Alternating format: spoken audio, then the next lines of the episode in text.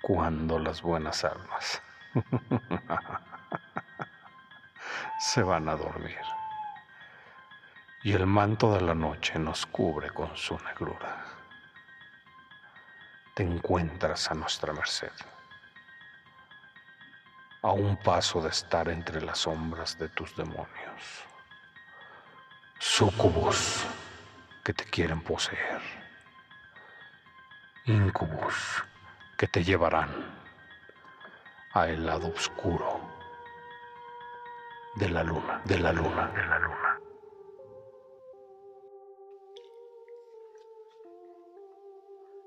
El foco rojo. Estaba estudiando la carrera de medicina forense y me tocaba hacer mis prácticas en el turno nocturno de una morgue. Cuando me recibió el director del hospital, me dijo que siempre cargara una cruz conmigo, que me iría mejor si era creyente. A mí me cayó de extraño, pues soy escéptico. En la escuela aprendes que un muerto no resucita así porque sí, y menos después de 24 horas así que no le hice caso. En la primera semana que estuve ahí, me dijo mi compañero de turno. Arriba de la puerta hay un foco de color rojo. Cuando lo veas prendido, es porque un cuerpo se movió o se levantó dentro de la sala de refrigeración. Así que tienes que revisar y acomodar el cuerpo nuevamente sobre la plancha. A mí no se me hizo extraño. Está comprobado que después de la muerte, un cuerpo puede moverse. Son reflejos involuntarios. Incluso sueltan gases. Es algo normal. A lo que mi compañero dijo, pero aguas no te vaya a tocar ver algo de más. Obviamente, tampoco le hice caso. Así pasaron las noches y a la semana siguiente, en la segunda guardia, todo estaba normal, relativamente tranquilo.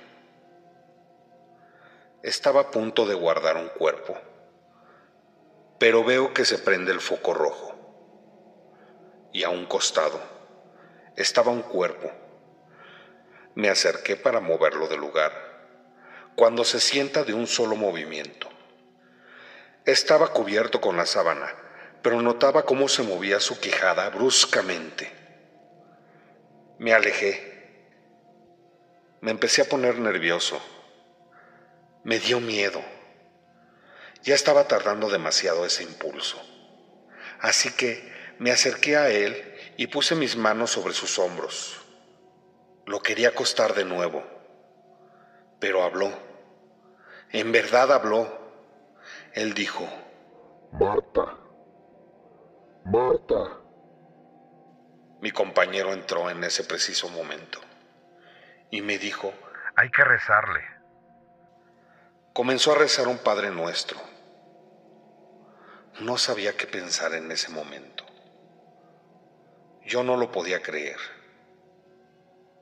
Le dije, está vivo, está vivo, ¿no?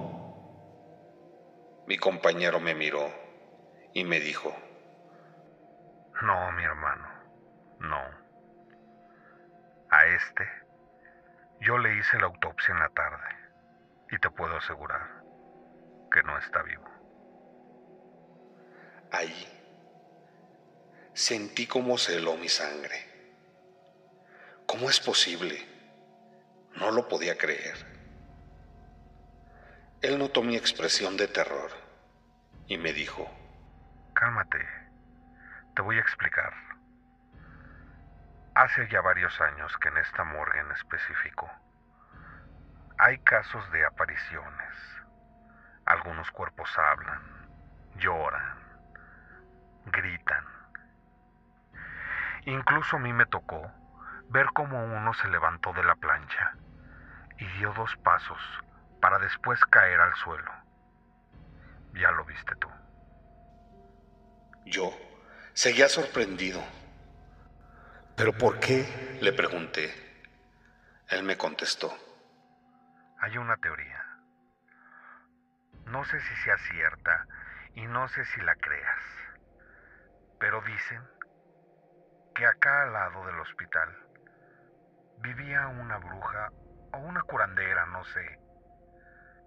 Se sospecha que ella salaba a los enfermos, pues siempre se metía al hospital y se paraba frente a la cama de uno de los pacientes y le decía, Tú vas a morir.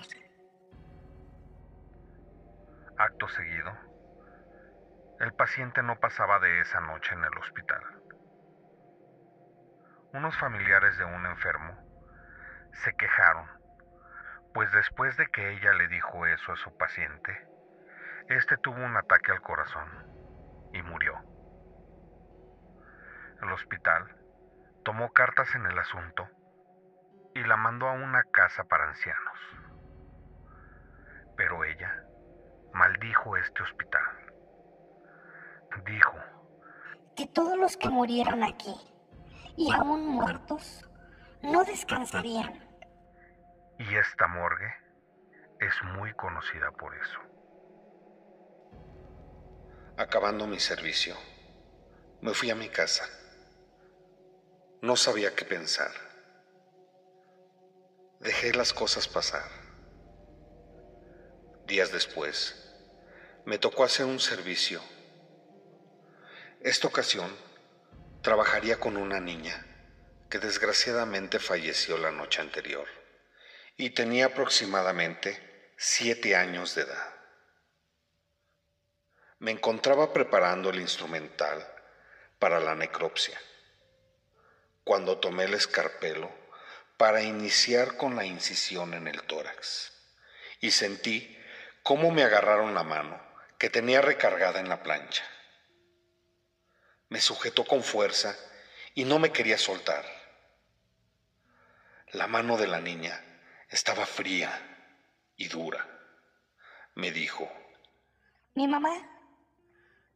¿Dónde está mi mamá? Yo pegué un grito y di un salto hacia atrás. Me caí al suelo. Como pude, entre arrastrándome y tropezándome, pude ponerme de pie y salir de ese maldito lugar lo más rápido que pude. Eso me convenció de que lo que pasaba en esa morgue no era normal. Y lo que aprendemos en la escuela no siempre es como dicen los libros. Así que pedí mi cambio al director. Cargué un crucifijo conmigo y nunca más quise volver a ese maldito lugar. A ese maldito lugar. Por esta noche he tomado lo necesario de ti. Ya puedes ir a descansar, que pronto te volverán a traer a el lado oscuro a el lado de la luna. de la luna.